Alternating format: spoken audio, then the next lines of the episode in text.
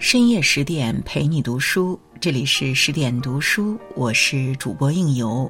今天为您分享的文章来自小爽，一戏成谶，他与戏剧痴缠一生，整个人生就是一部雷雨。二零二一年九月二十四日是曹禺诞辰一百一十一周年纪念日，这天晚上，北京人民艺术剧院曹禺剧场座无虚席。当大幕缓缓拉开，一场新版的《雷雨》呈现在观众面前。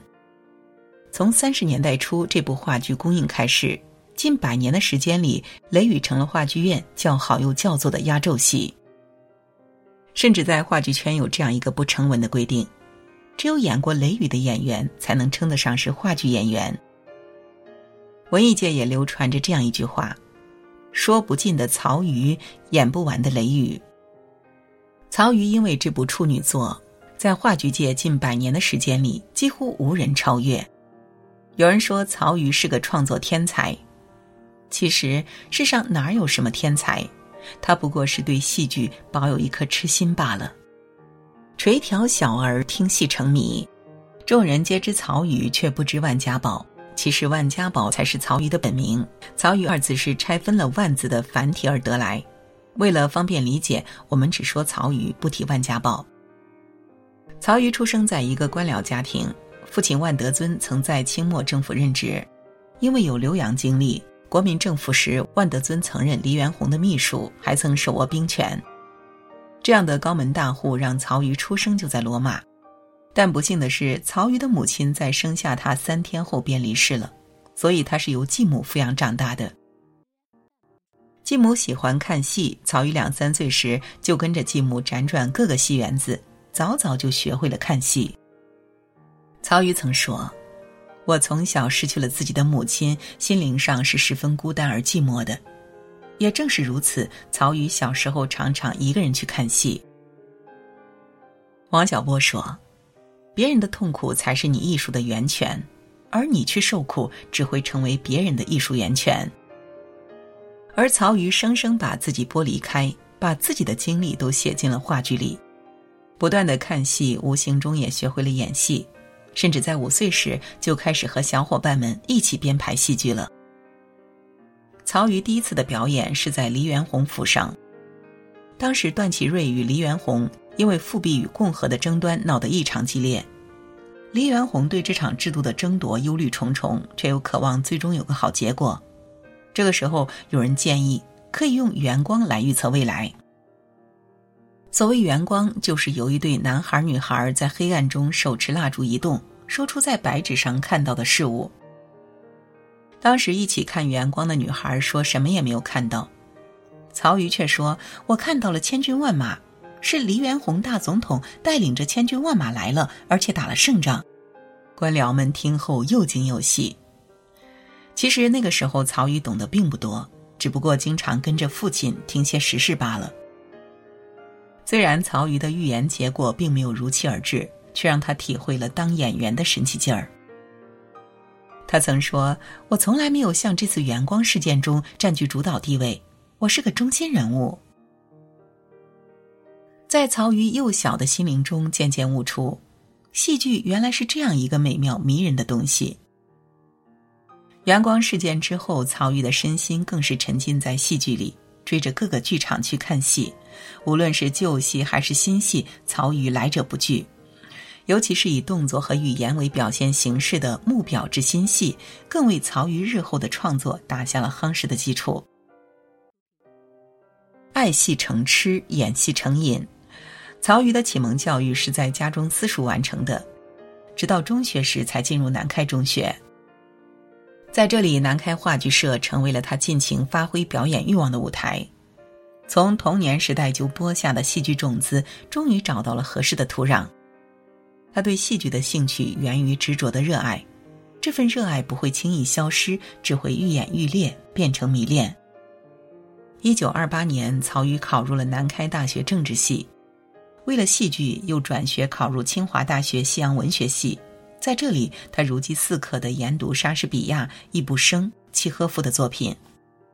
只靠看戏已经不能满足他的需求，演戏成了生活的必需品。由于当时还不允许女子上台演戏，女性角色都由男子反串。曹禺最常反串的是挪威现实主义剧作家易卜生《玩偶之家》里的女主角娜拉。身为男子，他反串的娜拉，在舞台上时而自言自语，时而歌唱，时而跳舞，把娜拉要背着丈夫离家出走时的慌乱和复杂心情演绎得淋漓尽致。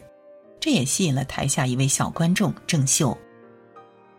演出结束后，有人把曹禺介绍给郑秀，这个家世良好、面容清秀。气质脱俗的女孩很是惊讶，惊讶于在话剧圈有名的曹禺居然其貌不扬，而且还是个小个子。话剧给了曹禺周身光芒，也给了曹禺机会。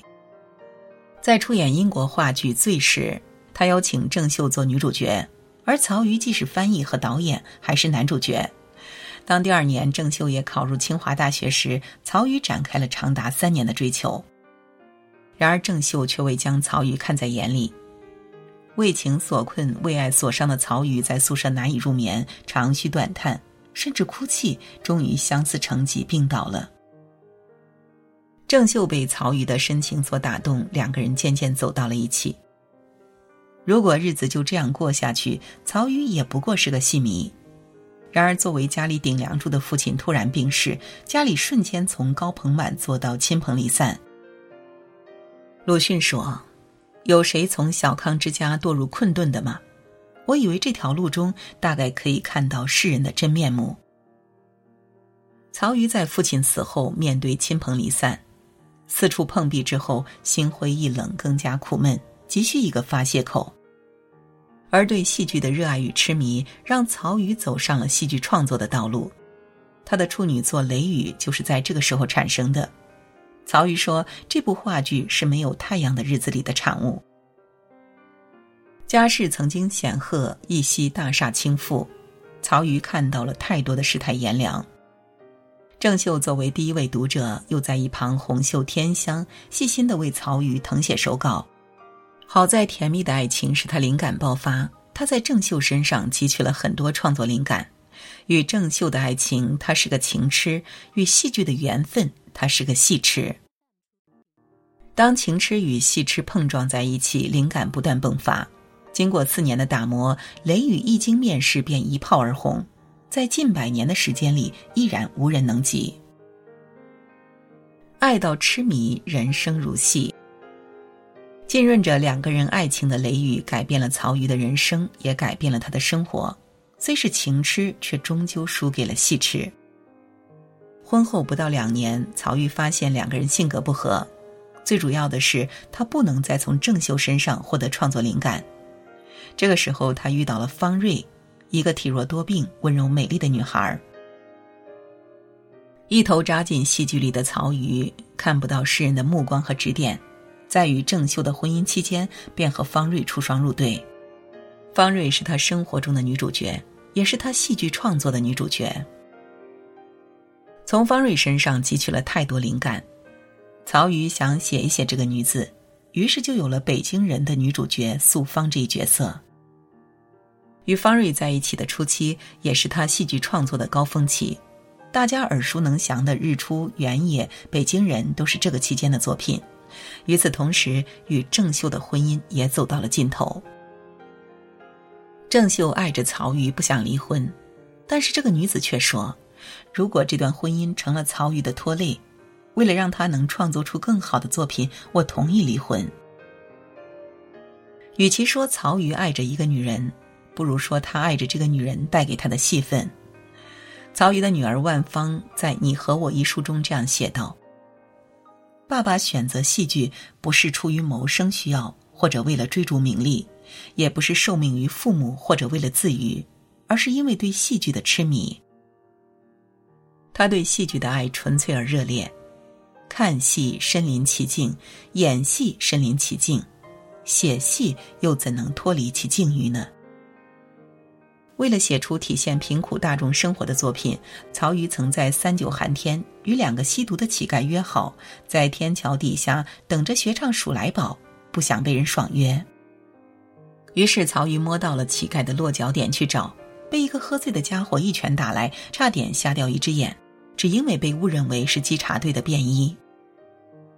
而曹禺哪有那么多坏心思啊？他不过是想把戏剧写得更真实罢了。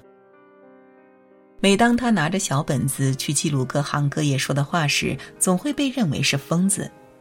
即使到了妓院，也是笔和本不离手，这才有了日出中让人同情的妓女翠喜的人物形象。为了创作角色，整个夏天曹禺不断进出妓院，于是就有了传言：曹禺去嫖娼了。外人看到的是他自甘堕落进入大染缸，曹禺却在这个人类的渣子堆里发现了一颗颗金子般的心。这些人都是真实的呈现在他的话剧里。无论是身体的伤害，还是流言蜚语的重伤，都不能动摇曹禺创作话剧的心。这是勇敢，也是痴迷。是他对话剧的痴迷，没有什么比痴迷的人更勇敢了。晚年躺在病床上的曹禺，对自己太久没有新剧作而焦躁不安。有时候他会对着空气大叫：“你不知道我有多惭愧！我要写出一个大东西才死，要不我不干。”然而病痛还是没有留给曹禺机会。巴金曾说：“曹禺真可惜，他就这么走了。”他心里有好多好东西，他把他们带走了。但细细想来，这也未尝不是件好事。与其写一个迎合别人却不能表达自我的创作，倒不如带走的好。孔庆生曾这样评价曹禺：文明戏的观众，爱美剧的业余演员，左翼剧动影响下的剧作家。他并非出生戏剧世家，却与戏剧痴缠一生。曹禺曾自言道：“战士应该死在战场上，作家应该死在书桌上，演员应该死在舞台上。”曹雪芹耗尽一生写就一部《红楼梦》，而曹禺也想像曹雪芹一样，将自己的生命奉献给戏剧。于是他把自己的笔名改姓曹，如曹雪芹般做一个痴心人。所有半途而废，皆因痴心不够。若无痴心，便没有了那些伟大的事业。曹禺与雷雨，恰是痴心所成就。